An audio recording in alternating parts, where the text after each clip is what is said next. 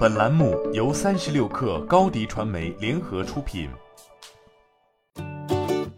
本文来自微信公众号“智能车参考”，作者万博。Drive Pilot 自动驾驶系统启动时发生交通事故，我奔驰负全责。这是全球首个对 L 三级自动驾驶全责归属问题做出官方承诺的车厂。但随着奔驰这一拓荒式的承诺持续发酵，Drive Pilot 背后严格的限制条件也浮出水面。晚上不能用，雨雪天气不能用，时速超过六十公里还是不能用。这么严苛的使用条件，驾驶员真的能等来奔驰为承诺买单的机会？奔驰 Drive Pilot 自动驾驶系统比较娇贵，大晴天光线条件好能用，晚上或者雨雪天气不能用。时速在六十公里以下能用，高于六十公里，Drive Pilot 就自动退出，让驾驶员接管。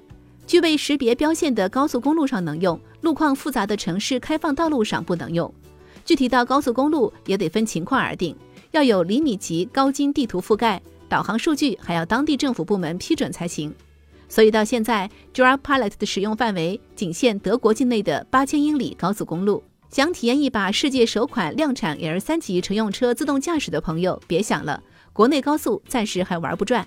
如果在现实场景中出现以上任何一条超出 Drive Pilot 使用限制的状况，自动驾驶系统就会亮起红灯，提醒驾驶员接管车辆。整个过程持续十秒钟。如果十秒钟之内驾驶员无动于衷，Drive Pilot 就会启动制动程序，直接给你停在车道上。注意，这种时候发生交通事故，奔驰可不背这个锅。结合上述奔驰给出的单则区间，如果你想体验一下世界上首款 L 三级量产自动驾驶。大概只能是这么一个场景：一个阳光明媚的晴朗天气下，你以时速低于六十公里在高速公路上向前愉悦前行，路况有点小堵，但依然有序向前。同行的司机还都特有素质，极限加塞这种事很少会出现。这个运行设计欲多少有点苛刻，完美的情景现实中少之又少。在这样的条件下，奔驰自然是可以负责的，毕竟能适用的条件太少。而且这些条条框框之下，Drive Pilot 出事故的可能性也比较低。再想象一下，这种情景在地广人稀的德国还好，这要是放在北京三环上，用户在开启 Drive Pilot 自动驾驶系统之前，要不要仔细思量思量？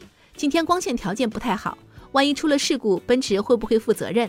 如果奔驰用场景使用不当的理由拒绝负责怎么办？想一想，还是自己上手开吧，至少出了事也没有拉扯推诿的问题。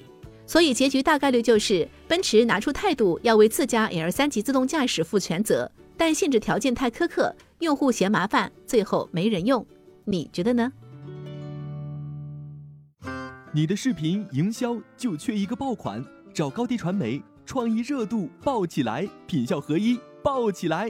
微信搜索高低传媒，你的视频就是爆款。